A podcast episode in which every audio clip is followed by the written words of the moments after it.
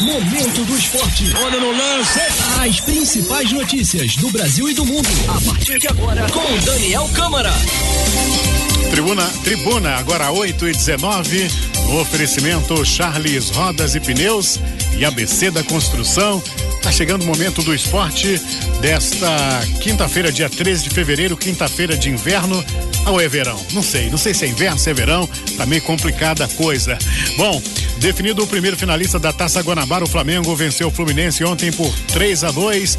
Boa Vista e Volta Redonda se enfrentam no dia 16, domingo, para definir quem vai pegar o Flamengo na final da Taça Guanabara nesta primeira fase do Carioca.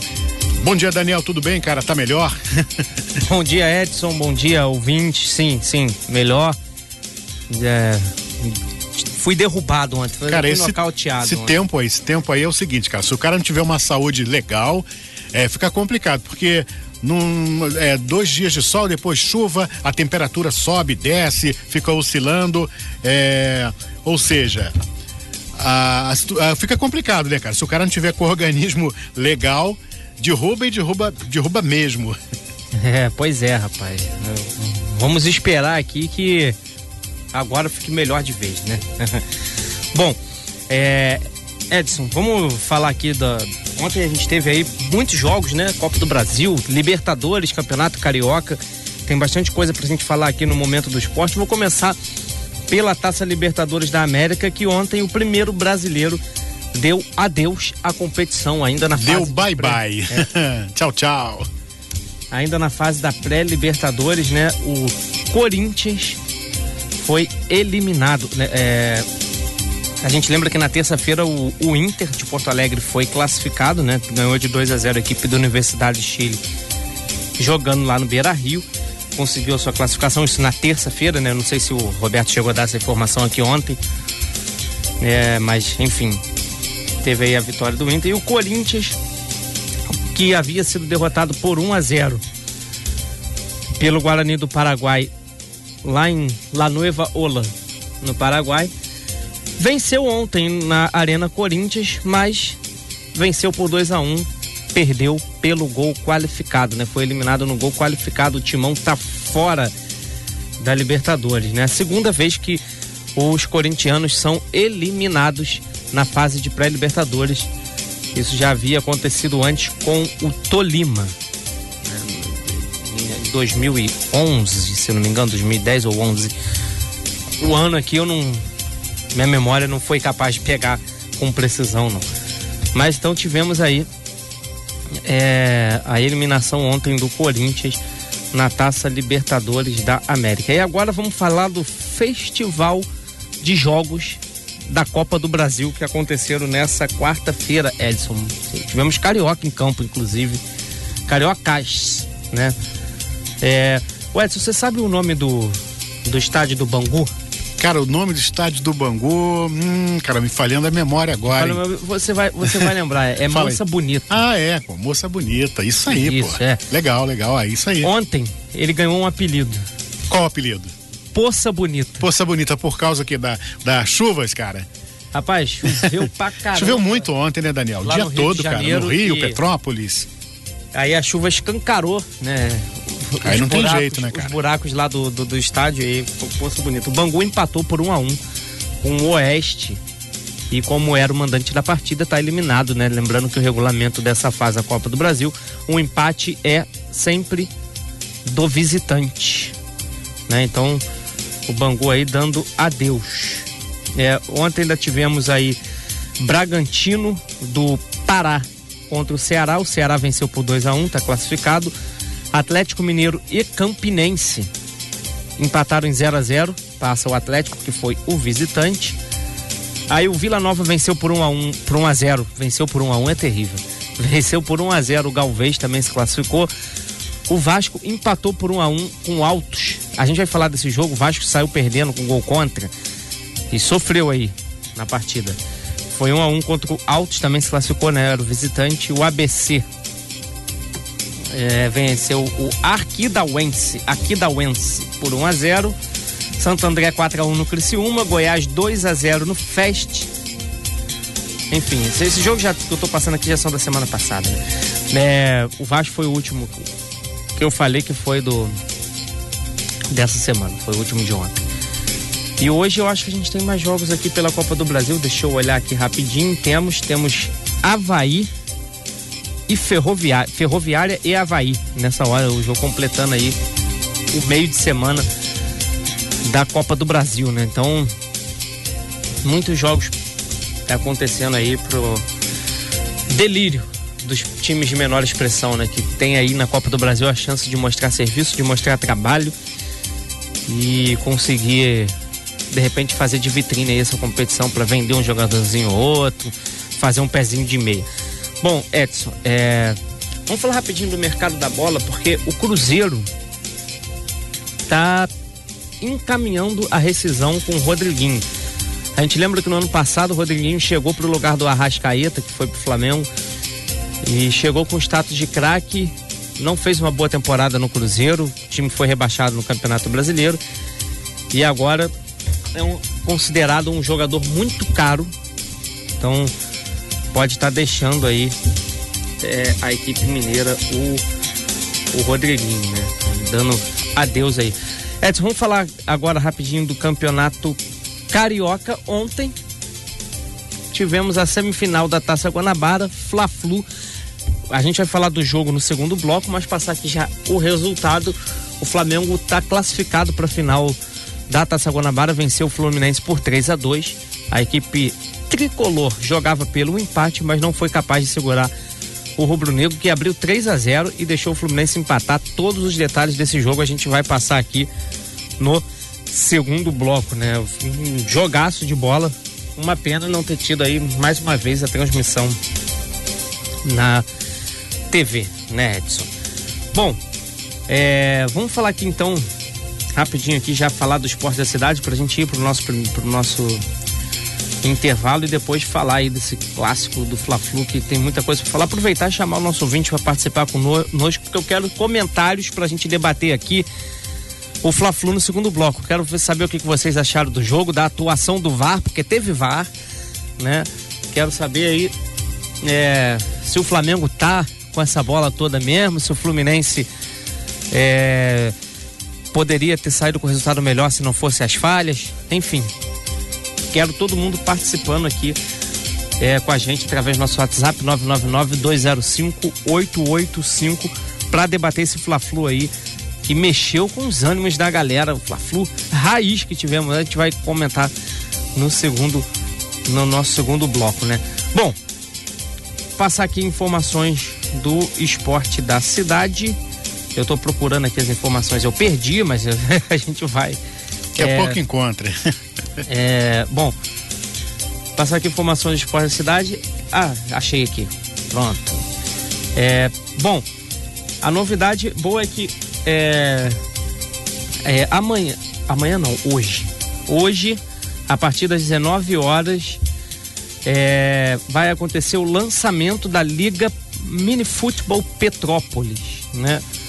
é, vai ter o arbitral com sorteio dos jogos. Ah, o encontro, né, para esse lançamento vai ser lá na Colossus Hamburgueria, né, na Vila Macedo, atrás do Multimix, né, ali, não sei, não sei onde é que fica, mas enfim.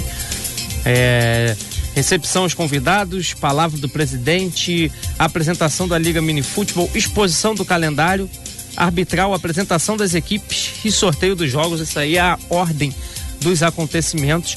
Aproveitar para mandar um abraço aqui para o Rico Sherman, o organizador, o Rico Sherman que foi é, percursor do mini futebol aqui em Petrópolis. Inclusive, ele foi técnico da seleção brasileira no último Mundial da modalidade. Para quem não sabe, o mini futebol é o futebol society, né? É a grama sintética. É, a gente, muitos chamam de society, outros de futebol de cinco. Tem a modalidade mini futebol. Então, é, tá aí passado o recado né, dessa competição que vai ter o seu arbitral, o seu lançamento hoje, 7 horas da noite. Bom, é isso, Edson. Daqui a pouquinho a gente volta falando dos clubes do Rio de Janeiro e do clássico Fla-Flu que movimentou ontem a rodada do Cariocão. Beleza, fechado esse bloco. Daqui a pouquinho tem mais momento do esporte. Momento do esporte. Momento do esporte. No oferecimento Charles Rodas e Pneus e ABC da Construção de volta com o momento do esporte.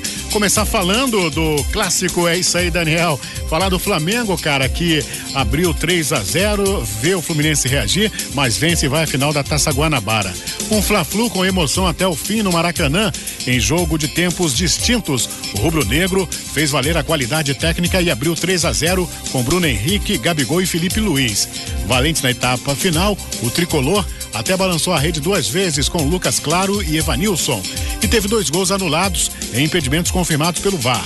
Mas não foi suficiente a vitória do time de Jorge Jesus e a vaga garantida na decisão da Taça Guanabara. É isso aí, Edson. Tivemos ontem, eu adiantei até aqui no nosso primeiro bloco. Ontem a gente tivemos o verdadeiro, nós tivemos, né? O verdadeiro Fla-Flu raiz. Radinho no ouvido, né? É, clássico com cinco gols, Maracanã lotado, é, tudo que o, o torcedor mais nostálgico aí vai lembrar dos anos lá, dos anos 70, os fla-flus memoráveis que aconteciam naquela ocasião.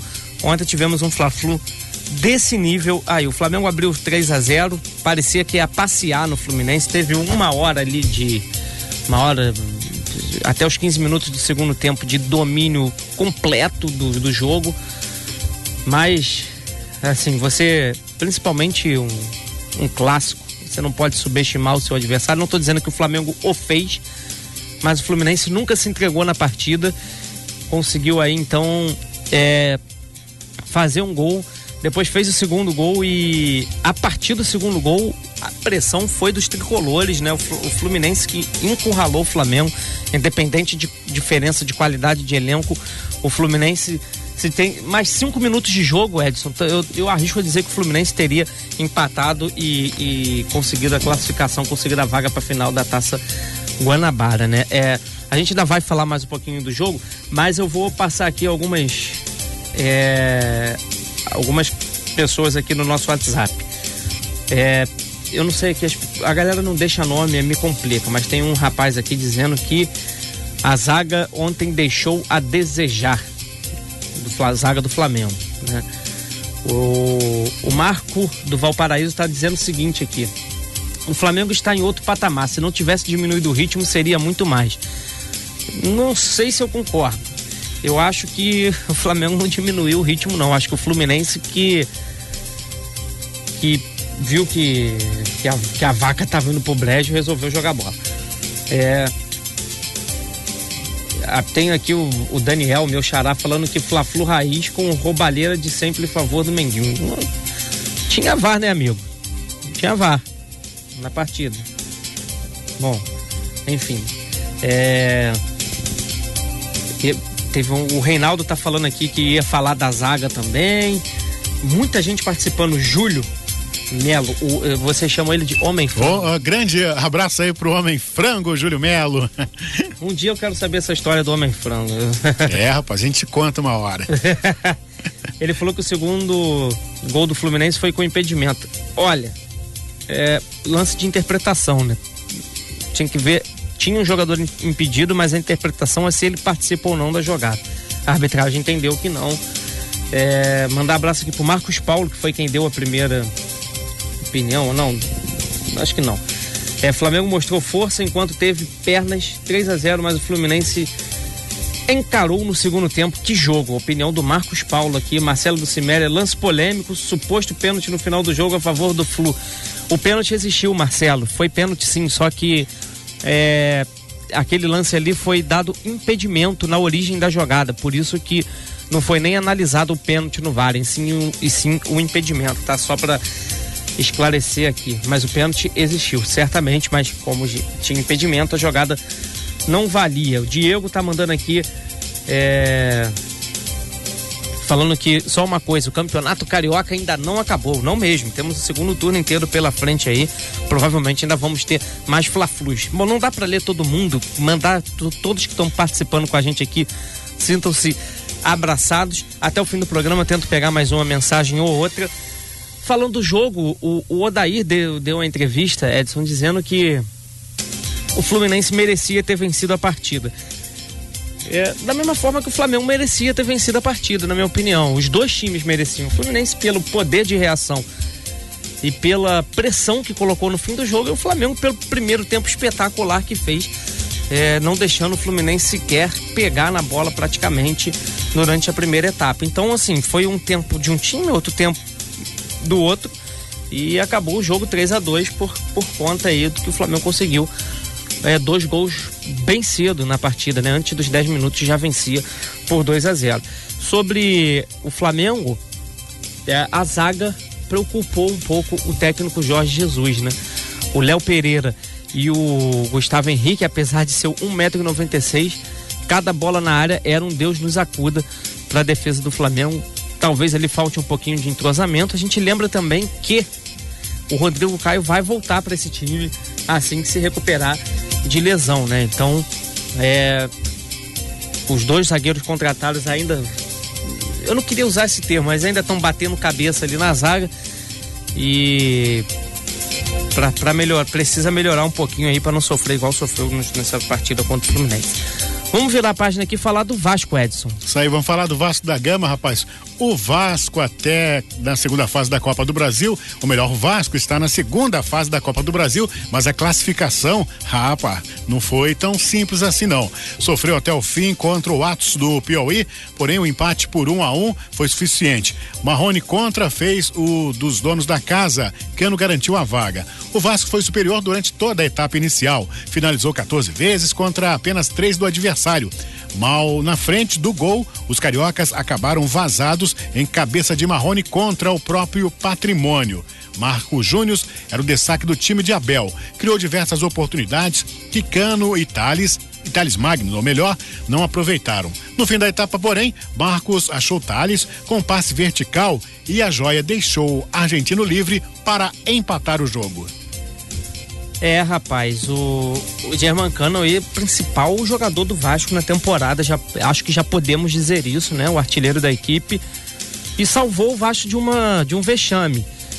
Agora, por que que salvou o Vasco de um vexame? Gente, o, o Vasco ontem perdeu um caminhão de gol. A gente, se é que a gente pode falar isso. Thales, o próprio Marrone.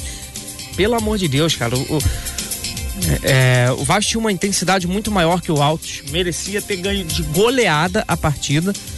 Aí o Marrone fez um gol contra, o outro time saiu, o Altos, né, saiu é, na frente do placar. E o Vasco sofreu para empatar, não pode acontecer, né? Tem que tem que o pegar aí, observar direitinho é, o que está acontecendo. A torcida já deu ali mais uma cornetada no Abel Braga, né? Falando que o time dele é fraco, que durante a partida. A verdade é que o Vasco perdeu muitos gols e não pode acontecer isso para que não pegar quando pegar um time mais forte, né?